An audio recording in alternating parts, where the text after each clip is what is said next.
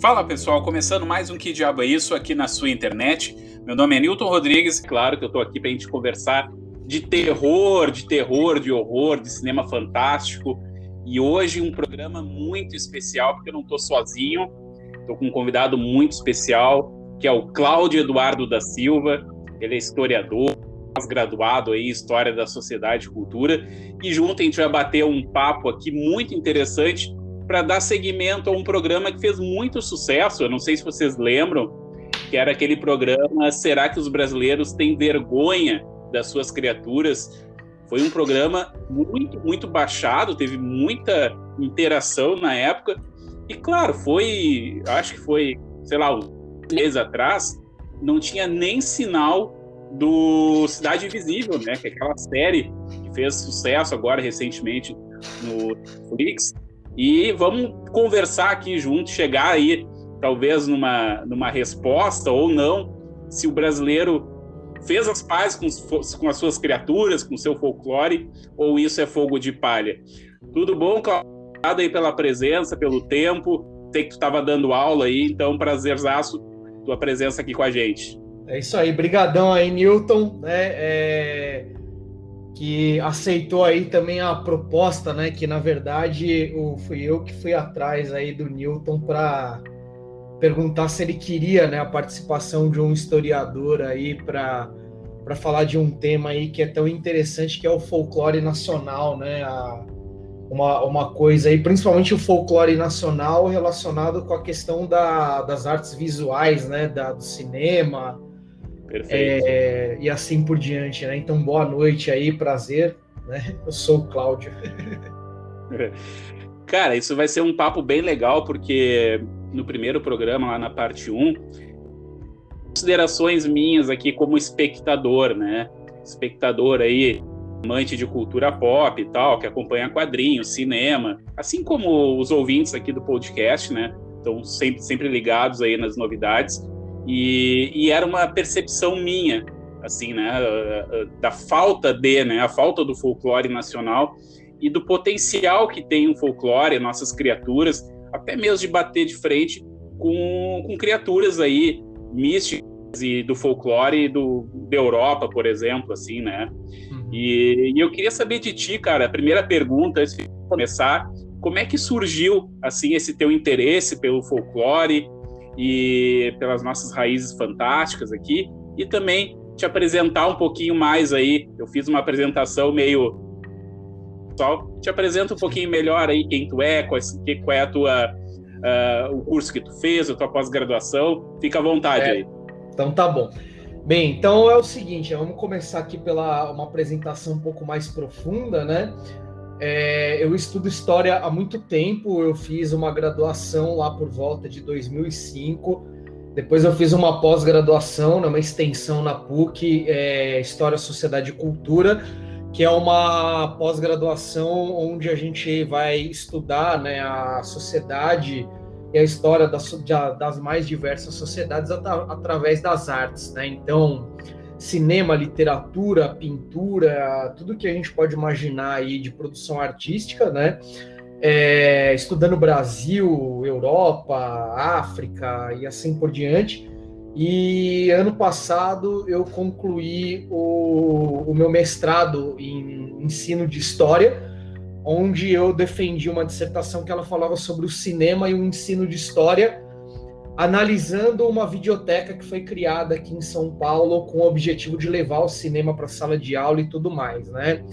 É, na pós-graduação, eu tentei é, fazer um projeto de mestrado no qual eu ia trabalhar sobre é, o Zé do Caixão, né? A minha, o meu objeto de estudo era estudar o cinema do Zé do Caixão, que por si só já é uma figura folclórica né, do, do Brasil. É, e aí depois eu posso até explicar por que, que eu acho isso e tudo mais, né? E eu, não só eu, mas acho que muita gente acha isso. E aí eu queria estudar justamente como é que o Zé do Caixão ele trabalhava a questão do horror na, na população brasileira através do de um imaginário folclórico paulista específico, né? Porque o Zé do Caixão ele é paulista, né? Ele é é, da Moca, inclusive, então ele tinha uma pegada assim que é lógico, o terror dele é nacional e internacional, mas eu queria estudar quais foram os elementos paulistas que ele pegou para o seu, pro seu trabalho. Mas eu acabei sendo desencorajado pelos professores da faculdade, né? O Zé do Caixão, é, ele é uma personagem muito popular para ser estudada numa faculdade de história, pelo menos a minha visão foi essa, né, que os professores passaram. E aí eu acabei, de certa forma, eu não abandonei o estudo sobre cinema, né? Eu abandonei um pouco desse estudo sobre o Zé do Caixão. É, realizei alguns filmes, é, curta-metragem em curso de cinema também, né? É, e hoje, além de dar aula como professor de história, eu também administro um canal do YouTube e um Instagram que é o Rebu Literário, né? Que foi a partir de uma de uma postagem de um seguidor lá do Rebu Literário que eu conheci o que diabo é isso, né? E aí eu virei fãzão aí do, do programa, né? achei mó legal um podcast que falava principalmente sobre filmes de terror. E aí parece que é, aí, né, Nilton, acho que a gente é filho da pandemia, né? Acho que você Exatamente. começou podcast na pandemia também, eu também comecei, né? O, o, o podcast, o podcast não, perdão, o YouTube na pandemia com um amigo meu professor que a gente ministrou um curso de ficção científica juntos, né? E aí a gente falou, pô, deu mó certo o curso, por que, que a gente não faz um canal? E aí a gente começou a fazer o canal tal. E aí eu, né, vi lá o podcast do Que Diabo é Isso, achei muito louco, assim, o jeito que você, é, assim, é, sem querer ficar é, rasgando seda, né, mas achei legal o jeito que você trata e, assim, conhecimento sobre filme de terror, né? que é uma coisa que aqui a gente a gente tem a, a, aquela galera que fala, mas aí fica aquele, mas assim, eu vi lá falando do Mártires, falando de uns filmes assim que nunca tinha visto. É, e aí, né, é, acabei falando, pô, meu, o cara viu o programa lá sobre folclore brasileiro, falei, cara, da hora esse tema, vou me oferecer, né? Porque... Não, cara, e, e, e, é isso, e é isso mesmo, cara. A gente é filho da pandemia claro, tem o seu mega problema aí que está dando no país inteiro, mas olhando pelo, pela ótica aí do lado positivo, também impulsionou a gente a criar aí conteúdos, né? Acho que tem um, tem um viés. Mas, é, exatamente. Mas, Cláudio, assim, é muito legal essa. Legal e curioso, né? Ao mesmo tempo, essa, essa, esse teu interesse pelo, pelo Zé do Caixão. Uhum. Eu vou querer saber um pouquinho mais essa história, um pouquinho mais para frente. Mas Sim. antes eu queria que tu contasse assim para nós um pouquinho assim desse teu olhar mais técnico, mais especialista sobre esse renascimento aí, vamos, vamos chamar assim, ou não, uhum. Do, do, folclore aí, que teve muito em função da, da série do Cidade Invisível, né? Sim. Foi exibido pela Netflix e foi um sucesso retumbante, foi renovado para a segunda temporada, vai começar as gravações agora na sequência. Então eu queria saber de ti, assim, cara, através desse teu estudo que tu fez, uhum. tu acredita que esse interesse pelo folclore aí, uh, impulsionado pela Cidade Invisível, sempre teve presente, meio que permeando aí o nosso, a nossa cultura, mas um pouco adormecida? Ou tu acha que a paixão, esse, esse amor de verão com as, com as nossas uhum. criaturas é um fato isolado ou, ou tá meio que que, que tu acha? É, então, é assim, né? É muito interessante porque quando, quando a gente estuda história, né, cara, é, a gente aprende uma parada que eu, inclusive, a gente aprende depois quase ninguém faz, mas enfim, né? A gente aprende uma parada na, na, na escola que a história, ela é. Na escola não, né? Na faculdade e nos cursos, que a história ela é a ciência que estuda o homem no seu tempo, né? É, e que também ela estuda o homem no seu tempo e no seu espaço geográfico específico. Né? Então, as manifestações é, culturais dos seres humanos elas vão acontecer não só num tempo, mas elas vão acontecer também num espaço. E esse espaço ele pode ser dividido em quantas partes forem necessárias. Né? Então, é, ele pode ser uma rua, ele pode ser um bairro, ele pode ser uma cidade, ele pode ser um estado, um país, né? um continente, que seja. É, e aí, essa pergunta que você me fez agora sobre essa questão do folclore é muito interessante, né? Porque a gente, você mora no Rio Grande do Sul, em Porto Alegre, é isso?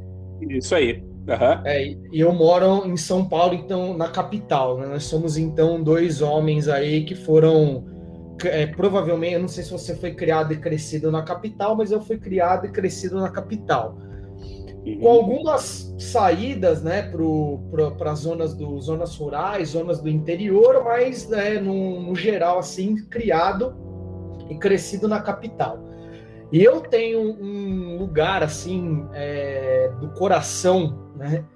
Que é São Luís do Paraitinga, uma cidade que fica aqui no, no interior de São Paulo, perto de Taubaté, que é a cidade onde nasceu né, e cresceu Monteiro Lobato, que lá é considerada a capital nacional do Saci, né? Uhum. E aí, cara, é muito louco, porque é, é, tem um dos maiores carnavais do Brasil lá também, né? É, pra, só para eu tô situando assim, a galera para vocês entenderem que não é uma cidadezinha qualquer, embora ela seja uma cidadezinha bem pequenininha, né? É, é o lugar onde nasceu o médico sanitarista Oswaldo Cruz, que inclusive dá o nome da, da rodovia lá. Tem também um grande geógrafo, o Aziz Abissaber, que nasceu naquela cidade. Né? É uma cidade que foi tombada como patrimônio histórico. Ela sofreu uma grande enchente aí no ano de 2010, inclusive tem até um documentário sobre isso no YouTube, é, falando sobre essa questão da enchente e tudo mais. Ela é a capital nacional do Saci. Né? E você vai lá, nessa cidade, né? Durante o ano inteiro a cidade respira folclore, cara. É muito louco, assim.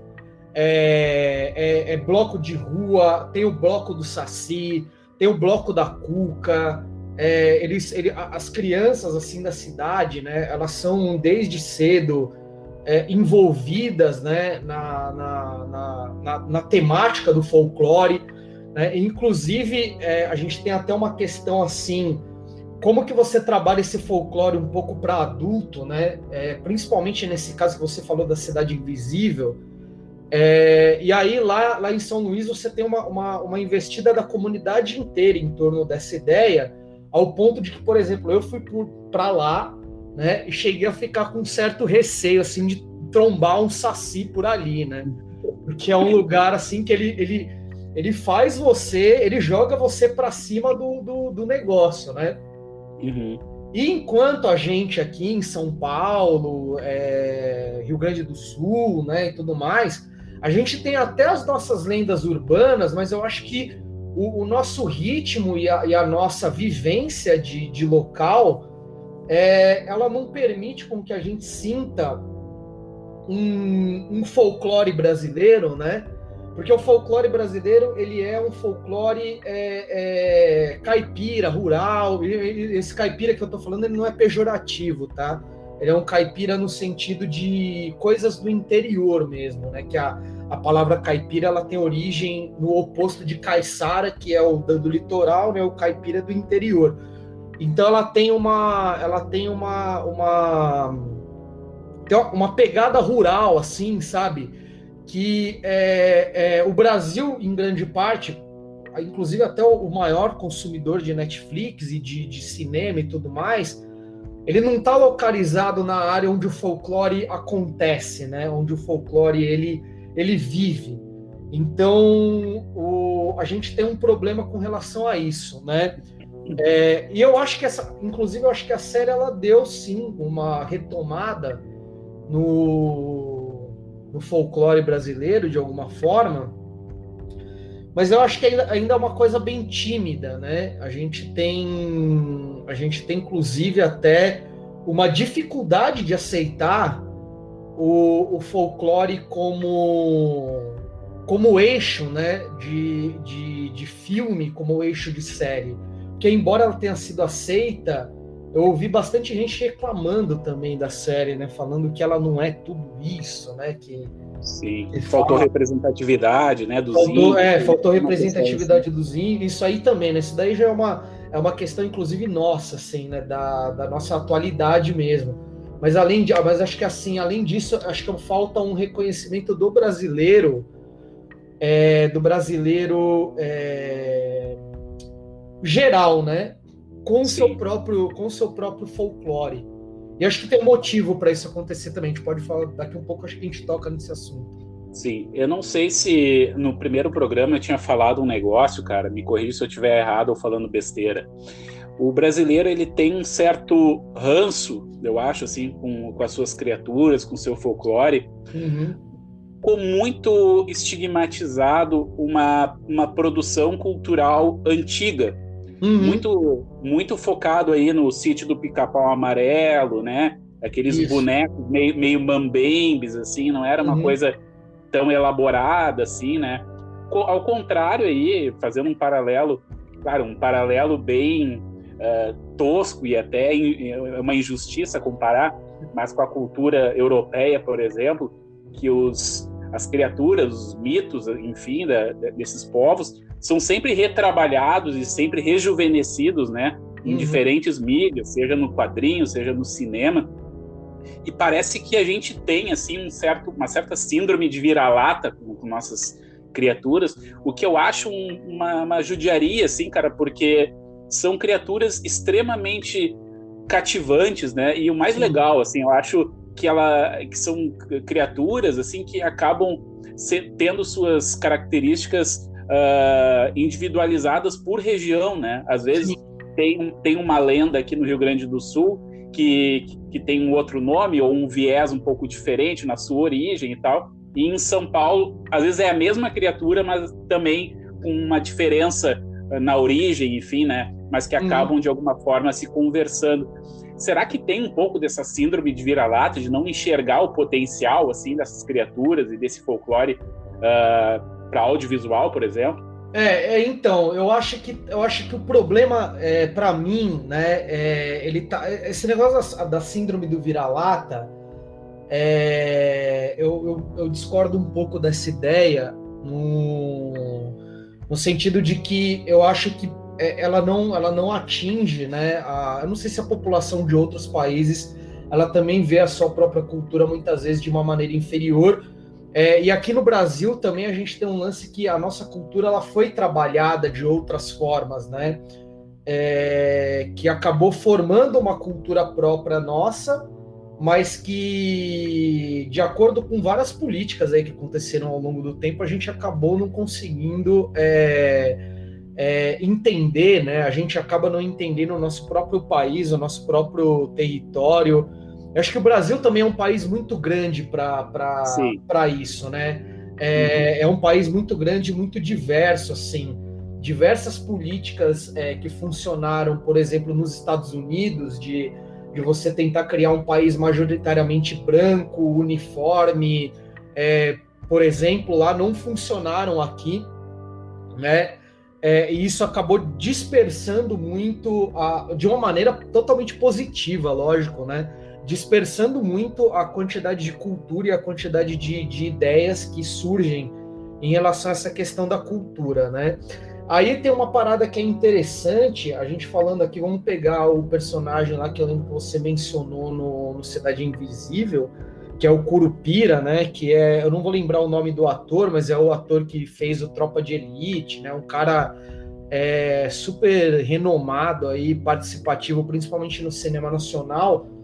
É, e aí eu estava lendo sobre o Curupira, tem um autor, né, que eu é, acho que é interessante citar aqui, que é o Luiz da Câmara Cascudo, que ele é, ele é como se fosse os irmãos Green do Brasil. Né? Uhum. Ele viajou o Brasil todo recolhendo todo tipo de informação sobre folclore que ele conseguiu durante toda a sua vida, né? É... E aí ele compilou isso em milhares de livros, assim. Ele tem livros sobre tudo que você pode imaginar que é, é, é folclore, é cultura brasileira, esse cara ele falou, né? Então, comida, expressões, superstições, por aí vai. E aí ele no dicionário do folclore ele está falando sobre o curupira, né?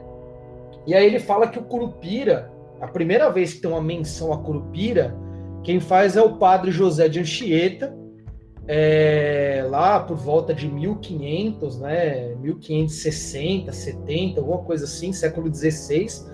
E o Curupira ele é tratado, ele é, é assim, é uma, é uma relação totalmente pejorativa, né? O Curupira é um demônio adorado pelos índios, tarará, tarará, tarará.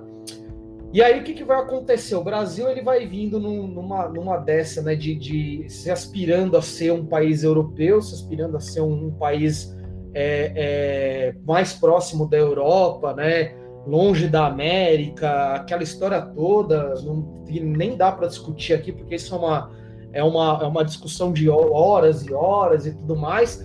E aí chega o século XIX, né? Inclusive, eu tenho uma, li aqui uma dissertação de uma tese de doutorado da, da, defendida na Unicamp, né? Do, deixa eu ver aqui o nome da, da doutora. É, só um minuto aqui, eu tava com. Ah, aqui. É Laura Logercio Canepa, né? Tem um nome meio difícil aqui de falar. Uhum. E aí o, a dissertação dela, é, é, o título é Medo de quê? A história do horror no Brasil, né? E aí eu fui eu fui através dessa, dessa tese de dessa dissertação, dessa tese de doutorado tentar encontrar um cinema ou uma literatura onde o folclore brasileiro e as criaturas brasileiras elas fossem inseridas num universo mais sério, né? É, que ou seria o, a literatura de horror no Brasil ou de suspense, ou que seria a literatura fantástica brasileira, ou que seria a, o filme de horror, né? E por aí vai. É, e não tem, né? Não tem. Uh, por que, que eu acho que não tem? Aí eu vou levantar uma hipótese, né? Porque é, é, eu não, não, não, deu, né? Para essa a minha pesquisa não é sobre, sobre isso, né? Ela, ela nunca foi, mas a pergunta do programa é essa, né? que, que acontece? O Brasil do século XIX ele estava muito imbuído em ser um, em ser um país é, de molde europeu, né? É, então, a, os primeiros contos de horror, as primeiras é, histórias fantásticas que aparecem no Brasil dessa época, elas são escritas por descendentes de europeus, né? Ou pelo Machado de Assis, que é um escritor negro, é, mas que se é, embranqueceu em alguns aspectos, né? Tal. E o trato com o terror ele está sempre voltado para aquele, para aquela, é, é para aquele espectro de que o, as coisas que dão medo ou elas estão relacionadas com o universo do catolicismo, né? O diabo, por exemplo, que que acho que é o, o grande mote de todos os filmes de terror né? Uhum. É, ou o diabo ou o paganismo, né? Lembrando aí do, do fantástico Midsommar, do Ari Aster, né? Sim. Um puta de um filme fudido, né? É, sobre, desculpa aí o palavrão, mas... Ah, capaz. né? Então... Aqui, aqui, a gente não tem papas na língua, é um horror realmente muito foda, né, cara? O horror não, rural é... que eles chamam aqui no, no Brasil, né? O folk horror. Isso, folk horror, né? É, que inclusive também é trabalhado em alguns, alguns filmes brasileiros e tudo mais. E aí o que acontece? No, no, no final do século XIX, no começo do século XX, o Brasil se torna uma república e parece que o Brasil está querendo se reencontrar como país, né? E aí, uma galera, é, vamos pegar aqui o Monteiro Lobato especificamente, né? Ele é, uma galera começa a querer valorizar o Brasil de novo, né? Falar assim, não, tem coisa aqui, vamos falar de nós, não sei o que, não sei o que lá. E aí a prioridade do, do, do Brasil nessa época é a educação infantil, né? E aí o que acontece? Cria-se uma, uma noção de que para você é, falar sobre folclore, falar sobre lendas, falar sobre sobre mitos e não sei o que lá, você tem que infantilizar. Então, o nosso contato com o folclore, ele acabou virando um contato escolar, né? Um contato é, é, infantil, né? Com, com folclore. Como se os folcloristas, as, os inventores de história de folclore, não fossem os adultos, né? Ou Sim. como se fossem os adultos, mas que só querem falar para criança. Nossa, não sei se você já viveu isso, mas é nada mais amedrontador do que você estar tá numa, num lugar onde tem uma vela e tem aqueles velhão contando as histórias de assombração. Exatamente. É, é, é, é, e vai. Só que assim, o que, que acontece? Ali é você trabalhando a sua imaginação em torno do, do contar histórias, né, do narrador ali e tudo mais. o cara que teoricamente vivenciou aquilo de verdade.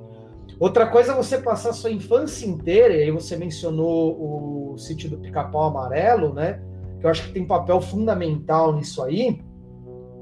É... Não, não negativo, obviamente, né? Tipo, puta, trabalho do Monteiro Lobato, né? O cara é precursor aí do folclore nacional, né? De, de compilar as histórias, criar o sítio do Pica-Pau Amarelo, aquela história toda, né? É, e tudo mais. Só que é, certas criaturas elas acabaram perdendo também o seu contato para adulto, né? Eu lembro que eu fui fazer um trabalho na escola uma vez, cara, é, e aí vem né, dia do folclore, né? E aí a, a escola que eu trabalho, ela tem uma, ela tem como uma, muitas escolas, né? Ela tem uma pegada bem ufanista, assim, né? Tipo, uhum. ah, o folclore nacional, Parará, Parará. E aí jogaram lá numa sala do ensino médio e é lógico que a, que a garotada chiou, né? Falou, ah, folclore é coisa de pivete, coisa de criança, tarará, tarará.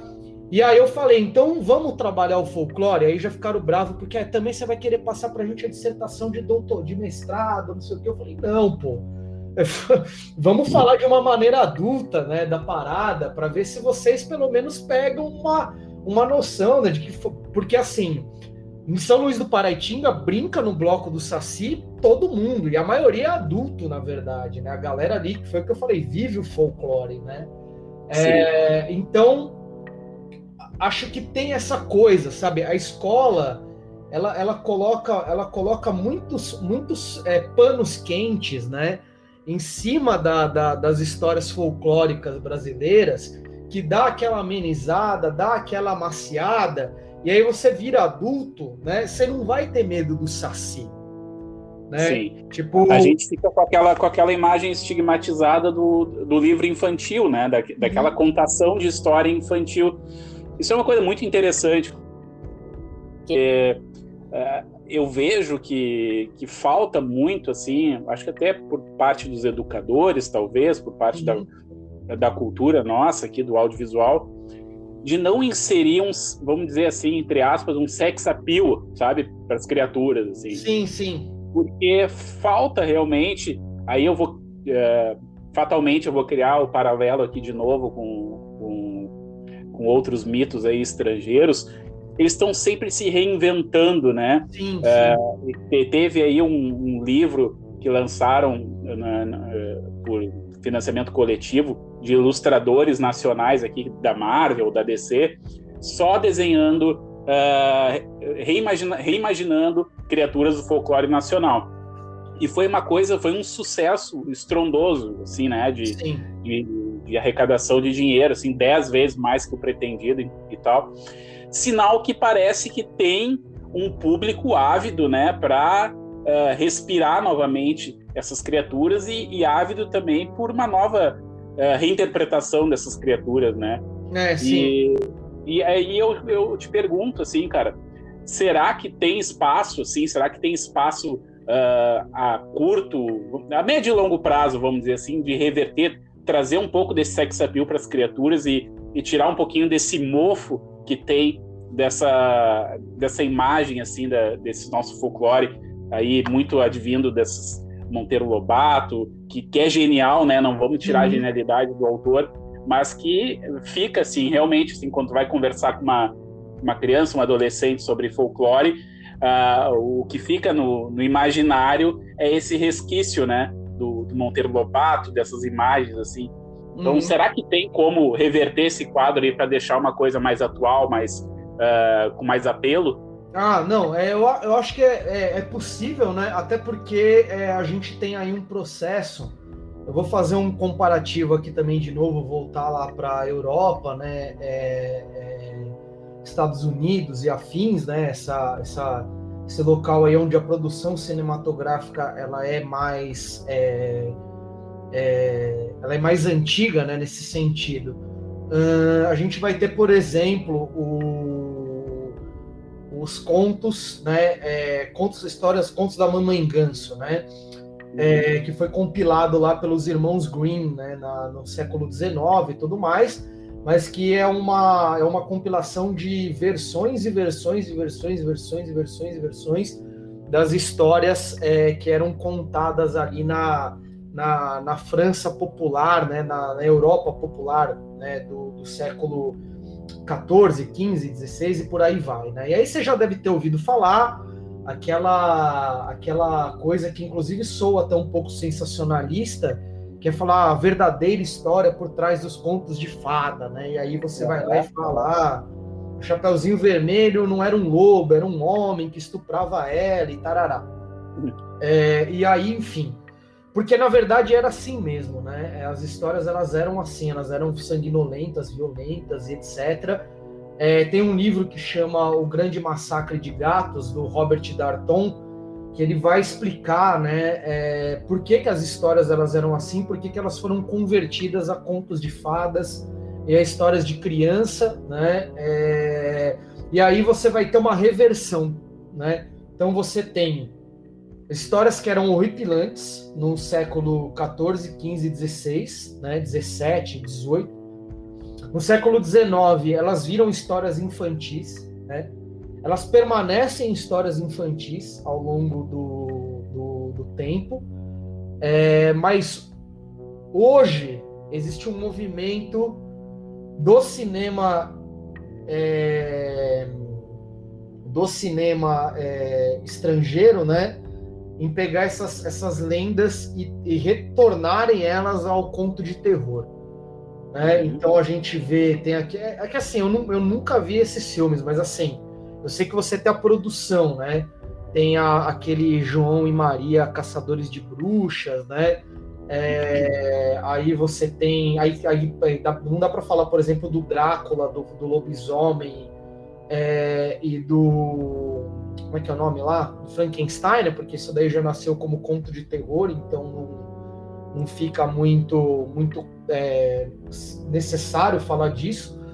Mas é, os contos de fadas, né? Eles foram, eles estão e foram tomando novas roupagens. É, tem uma série na Amazon que trata os contos de fada como como contos atuais, mas onde acontecem tragédias, desgraças, né? Fica meio entre o terror e o suspense. Então tem um renascimento, né? Dessa, dessa áurea é, do, do, horror e do terror em torno daquilo que nasceu como horror e como terror e foi transformado em coisa infantil, né? E aí o Brasil ele não passou por esse processo de, de ida ainda, né? A gente ainda não transformou as nossas criaturas é, ou não retransformou elas, né? Não pensou-se em fazer isso, é, retornando elas ao que elas eram quando elas eram histórias de assombração. É... Tá dando um retorno aqui para mim? Tá tudo certo aí? Aqui tá certo. Tá, então tá me tá ouvindo? Tá, eu tô, eu tô te ouvindo e me ouvindo. É. Agora tá, tá normal agora? Deixa eu ver. Deixa eu ver. Não, tá continua ainda. Ué, que estranho. Né? Deu um. Programa ao vivo é da... tem essas, né? Não Dá adianta. Essas... É, então.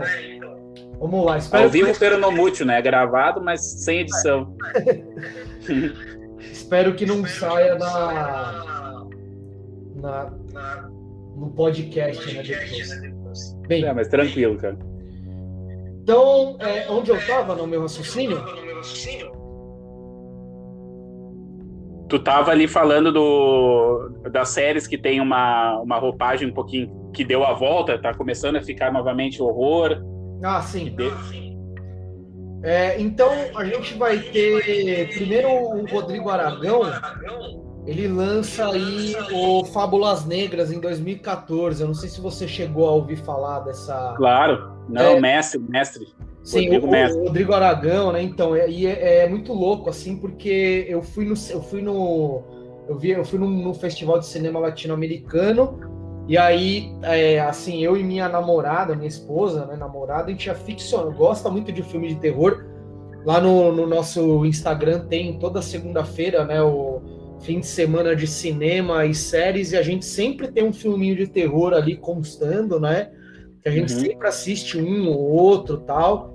É, e aí a gente foi lá e tava lá, meu, ó, é, filme do Rodrigo Aragão, tarará, uma série de curtas chamado Fábulas Negras, com o Zé do Caixão dirigindo um dos curtas, né? Aí, Sim. meu, demorou, né? Se fosse 100 reais, eu ia lá ver aquele filme. Uhum. É, e aí ele, ele tem, né? Tem o. Só que é interessante por quê? Porque é um filme que se preza, né? Por falar que ele é um filme de folclore nacional, tal. Ele, ele é, né? Na verdade. Só que tem um filme que é o do Zé do Caixão, que é sobre o Saci, né? Um filme do Rodrigo Aragão, que é sobre a Yara. E os outros três filmes, eles são filmes, é, inclusive um deles dirigido pelo Peter, é, Peter, Peter Bies, é, Biescroft, né? Deixa eu ver se eu, anotei o nome dele aqui, que é um cara que dirige, ele dirige horror trash, né? É Peter Baestorff. Ele é do sul, ele é da, de Santa Catarina. É, uhum. E ele vai já, o filme dele já é sobre o lobisomem, né? É, que aí voltando lá para aquela é, criatura europeia, tarará, tarará. É, e aí é, você sente ali o, o filme do, do Saci, assim, é muito bem feito, né? O Rodrigo Aragão ele é um cara que ele, ele é maquiador, né? O cara manja pra caramba da. da, da, da ele, é, ele, é, produtor de efeitos especiais, né? Sim. É, e ele faz um boneco do Saci, assim, pro filme do Zé do Caixão, que aí você junta o passado do terror brasileiro com o presente, assim, o negócio ficou, tipo, puta que pariu, né? Que, que, que, que, que é, resultado da hora, né? Que resultado bom. O, o, Rodrigo, o Rodrigo é foda, cara. Ele é um guerreiro aí do cinema nacional, né? Ele, ele uhum. lançou aí o filme dele, uh, o último que é, é, A Cidade do Cemitério. Cara, não me, vem, não me esqueci o nome agora, depois Sim. eu coloco aqui mas o lançou bem na época da pandemia e é o filme, é o maior filme dele, né? Ele lançou uhum. direto no, no Fantaspoa, né, esse ano. E infelizmente não teve o lançamento merecido na tela grande, porque é um filme Sim. mega produção, assim, que mereciam um cinema aí, uh, né, uma tela grande para mostrar toda a grandiosidade. Uhum. Mas, Cláudio, dando um pulo agora temporal. É melhor, né? Senão tá a gente indo, fica até amanhã aqui. Saindo um pouco aí das florestas e, e, e indo agora para a cidade grande, tu, tu, falou ali do teu, do teu interesse pelo Zé do Caixão, né? Uhum. Nosso Zé Mojica Marins aí. Uh, tu acha que o Zé do Caixão, cara, uh, ele, ele faz às vezes aí de, um, de, uma nova criatura, um novo folclore, digamos assim, urbano, né? Que tá meio Cara, porque eu acho o Zé do Caixão uma criatura fantástica, assim, né? Ele dialoga muito com, com a nossa identidade cultural, assim. Pega o primeiro filme dele lá, ele, ele tem uma afronta religiosa muito grande, ele mexe na, na, nas feridas mesmo, né, da, do brasileiro, né, da, do brasileiro católico, cristão, enfim, né? Ele, o, o Zé Mojica Marins foi muito feliz assim na, na concepção da, dessa criatura dele. E tu acha que ele tem todos os ingredientes necessários para ser um, uma criatura do folclore, digamos assim, daqui a, vamos dizer, daqui a 100 anos, olhar para trás e, pá, o Zé do Caixão tá dentro desse dessa turma aí do folclore. Tu acha que ele tem potencial? O que, que tu acha dessa história toda? Ah, não, ele tem sim, né? É, o, o, Zé do Caixão, assim, o, o, José Mojica Marins, né? Ele teve uma vantagem que quando ele dirigiu os primeiros filmes dele, é, até um pouco antes dele criar o Zé do Caixão e tudo mais, ele teve contato com um cara que era autor, né? De, é, de, de história de terror brasileira, que é o Luquete, né? Não vou lembrar o nome completo dele mas o, o, o cara ele acompanhou né, o, o, o, José Mojica Marins durante muito tempo. E digamos que há uma forja né, é, entre aquilo que o, o, o José Mojica Marins tem de showman e aquilo que o Zé do aquilo que o Luquete tem de saber construir um personagem, né? É, e aí, não, é isso aí, que, é isso aí que você falou de o Zé do Caixão estar entre as criaturas, e isso criou, né? é, é esse cara que certamente estará, né, está entre as criaturas fantásticas. Eu lembro que quando eu estava fazendo a minha pesquisa, eu comprei uma, eu comprei duas caixas de DVD do Zé do Caixão, que praticamente tem os mesmos DVDs, só que com extras diferentes, né? Uhum. É, e uma, uma lá tinha um, uns filmes a mais, mas é, eles tinham os mesmos DVDs com. E tinha um desses DVDs, dessa série de DVDs, que tinha um quadro que era é, Onde está Zé do Caixão? Quem é Zé do Caixão? Quem é Zé do Caixão? Alguma coisa assim. E era incrível, né? Que todas as pessoas tinham alguma coisa para falar do cara. Em todo lugar que eu ia e que eu falava, tô pesquisando sobre o Zé do Caixão, alguém tinha alguma coisa para falar do cara. A pessoa nunca viu, entendeu? Você, você, o cara falava assim, não, ele é um cara que tem a unha grande, né? Que mata as pessoas, não sei o que, não sei o que lá. Aí você perguntava, mas por que, que ele mata as pessoas? Aí a pessoa falava assim, ah, eu não sei, eu nunca vi a história do filme dele, não sei qual que é a história do filme dele. Então, é, eu lembro assim, né? A, a galera falava, né? Andava ali no centro de São Paulo, eu vi o Zé do Caixão, né? Tinha uma, uma parada assim. É, um ar, já tinha um ar místico em volta, né? Da, da isso, figura. Da figura, né? Da, da, da, da, daquela, daquela lenda, assim mesmo, né? É como ele se mostra nos filmes dele, certo? Ele tem, é muito louco porque eu não, eu não sei assim o quanto que você deve conhecer bastante da filmografia do cara, né? Eu acho que sim. É, mas tem filme dele que é sobre outras pessoas sonhando com ele, né? Sim. É, sim. Tipo, meu, é, é muito louco porque é um cara, meu, o cara que tem um ego do caralho, assim, né? Tipo, porra, ele era foda. Eu já, eu já conheci ele pessoalmente, assim. Ele era um tiozinho, meu, ele era um tiozinho. É, é, é, como é que se diz assim? Difícil, meu, porque ele, ele nossa, mano, ele, ele, ele, ele, ele sempre, né, se colocou como se ele fosse uma das maiores figuras da história do, do Brasil, assim. É, mas a maior parte das pessoas veem ele também como um cara meio loucão, né? É, meio maluco e tal. Agora a gente tem que ver o que, que a gente vai conseguir deixar de legado da, das, das histórias, né? E de quem é o Zé do Caixão para as pessoas que virão posteriormente. Mas assim, cara, certamente, né? Uma, uma, uma figura aí do, do, do panteão folclórico, né? É, brasileiro mas até, até de, uma, de uma proximidade assim com as pessoas como, por exemplo, uns personagens mais reais, né? É, Henri Cristo, é, uhum. É, deixa eu lembrar de outra outra outra figura que pode até o próprio bandido da luz vermelha, né? Que puta é, é, o cara era um estuprador, serial killer, mas acabou virando uma figura é, parte de uma lenda, né? Parte de um de um de um folclore aí nacional, né? De uma de uma, uma, uma que, que, habita um mundo que fica entre o, o, o, sobrenatural e o natural, né? Exatamente. É mais ou menos assim. Cara, e, o, e, e tu, teve, tu teve a honra de conhecer o Zé Mojica, então, pessoalmente? É, sim, sim. Ele, ele, ele veio aqui. Aqui em casa tinha um centro cultural aqui perto, né? E aí ele veio palestrar aqui e tal. É, ah, que legal, cara. Eu conheço uma galera que já fez. Ele, ele, ele era muito ele era muito jogado assim, né? É, então você convidava ele para fazer um negócio, ele via que ia virar qualquer coisa, qualquer plateia. Ele ia, cara. Ele já participou de TCC de amigo meu.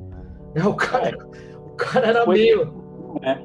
Porque se tu olha para ele, né? Até, cara, eu, eu acho assim que que ele tem um pouco de culpa, assim, também pelas pessoas olharem é, ele, principalmente depois dos anos 90, ali, como uhum. uma figura mais engraçada do que, do que assustadora ou, ou folclórica, assim, né? Sim. Muito do, do cine trash que ele apresentou nos anos 90, né? Então ele, ele meio que, que, que, que assumiu uma identidade trash, até pelo, pelo sucesso do programa da época, né? Uhum.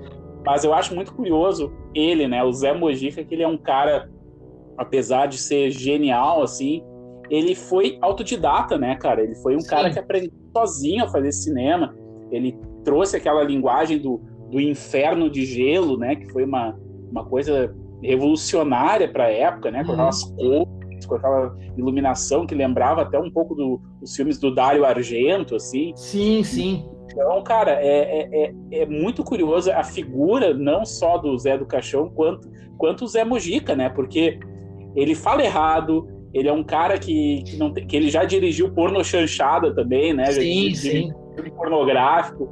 Então ele tem essa. Ele é uma figura uh, curiosa, no mínimo curiosa, assim, né? E com certeza vai estar presente aí no nosso nosso imaginário para sempre, né? É, isso que você falou é bem bacana, né? Porque o, Zé, o José Mojica Marins, nu e cru, né? É isso mesmo que você disse. É um. É um, é um cara, era um cara que falava errado, chucro, né? Tosco e tudo mais. Mas aí, se você for lembrar nos filmes dele, meu, tem umas frases que o Zé do Caixão fala que, tipo, você tem que procurar quatro ou cinco palavras no dicionário, assim, né? Porque ele colocava um. E ele, ele também fez uma trucagem, eu não sei se você sabe disso. A voz dos filmes não é dele, né? É de um locutor Exatamente. de rádio. Ele colocou um cara para dar uma. Porque ele tem uma voz meio de. né? Meio de tiozinho, assim e tal. É. Uma voz meio, meio anasalada, meio fina, né? E no filme ele tem uma voz de trovão, assim, né? É bem bacana. Eu, eu gosto assim. Eu acho que eu entrei no horror. Eu não, não sei se foi, foi assim, né? Mas eu acho que foi. Acho que ele foi o, foi o cara que virou e falou assim: Meu, isso aqui é da hora. tipo, é. Eh, que, que, que, me mostrou para mim, não ele pessoalmente, né? Mas os filmes dele. Eu via no Canal Brasil, né? Na época passada Sim. e tal. E aí eu cara, acho é... muito louco, assim. É, é, eu acho o trabalho dele genial, assim, cara, porque ao mesmo tempo que tem esse caráter simples, assim, do, do interior do Brasil, né, aquela história toda, mas tem um lance, cara, que é um que é um niilismo, assim, uma coisa quase que Nietzsche, sabe? Uhum. Quando, ele, quando ele fala, assim, do, do sangue, o que é o, que é a vida, a vida, o que é a morte. Isso. Cara, é um, é um lance filosófico foda, assim, né? Uhum. Tu, e ele realmente, é, apesar de ser um chucro, assim, ele tinha muito esse timing, assim, né, filosófico e, enfim, saber Sim. o personagem que ele está construindo, né? O cara é realmente impagável, cara, é foda. Sim, cinema é isso, né? Cinema é você é você é, é, é, muito é que nem você tem uns os diretores bons assim os caras muitos deles né é, do cinema internacional a gente pega por exemplo o, o Tarantino né o Guy Ritchie é, é uma galera autodidata né é, então é, não é só você ir lá estudar cinema pegar na câmera saber as técnicas e tudo mais você também tem que ter um você tem que ter uma coisa ali, né? Uma veia, uma veia artística que, que dá certo. Exatamente, cara. Não, é, era incorpor, realmente incorporava ali, né? Um, um, ser ali que, que, cara, transformava aquela, aquela mente estranha ali, chucra do, do Zé Mojica Marins numa produção extremamente foda, né? Uhum. Cara, estamos é, chegando aqui ao finalzinho do programa. Cara, só te agradecer por esse papo aqui, mega interessante. A gente aprendeu muito aqui contigo, muito legal. Vamos ver se mais para frente a gente faz essa parceria de novo. Com Sim. certeza tem, tem outros temas aí para a gente conversar. Queria que agora tu desse teus recados finais aí, cara. Tu falou que tu tem um canal também no, no YouTube, né? É. Dá aí teu, o teu perfil aí no Instagram para o pessoal te procurar e certo. te seguir também. Tá bom. Então, é assim, o primeira, primeiramente também, se, se, um dia né, a gente puder fazer uma participação lá no canal, né? É, eu gosto de fazer umas listas de filme, a gente pode combinar aí alguma, alguma coisa, né? Tá super convidado aí, Newton, para participar quando quiser, né? É, preparar o material, se quiser aparecer, se quiser sua voz, a gente dá um jeito aí. É, então o convite está feito.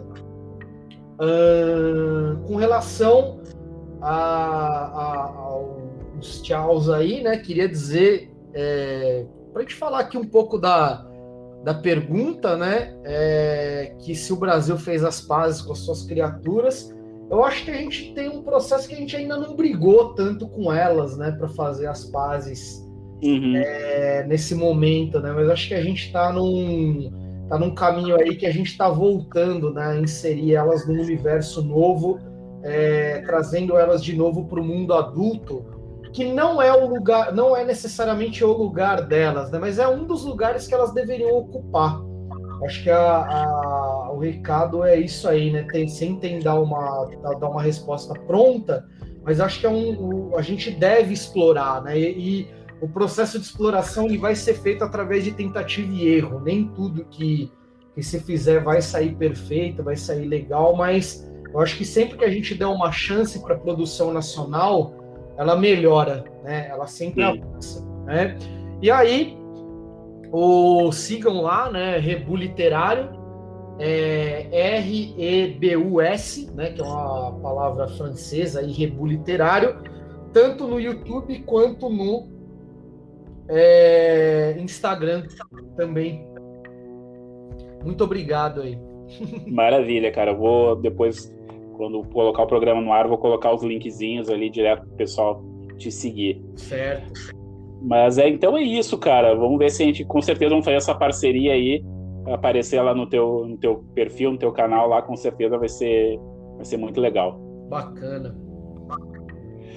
Galera, então é isso. Nosso convidado aqui, o Cláudio, né? Trocando esse, essa ideia aqui muito foda sobre folclore então chegamos à conclusão aqui que não brigamos ainda tanto com, com, as criaturas a ponto de fazer as pazes, né? Acho que a genialidade do nosso folclore, da, do nosso, da nossa cultura é justamente essa elasticidade, né? Ela percorre hora ali uh, no mundo infantil, depois daqui a pouco ela volta para o mundo adulto, depois volta de novo para o mundo infantil e assim vai, né? Isso que é interessante. Mas galera, então era isso. Não esqueçam de seguir a gente no, no Instagram, né? Arroba que diaba isso, só letra que, diaba isso sem acento, sem nada. E era isso, semana que vem a gente volta com mais um programinha, programa de número 45. E fiquem bem, ótima semana, bons filmes e boas leituras. Tchau, tchau.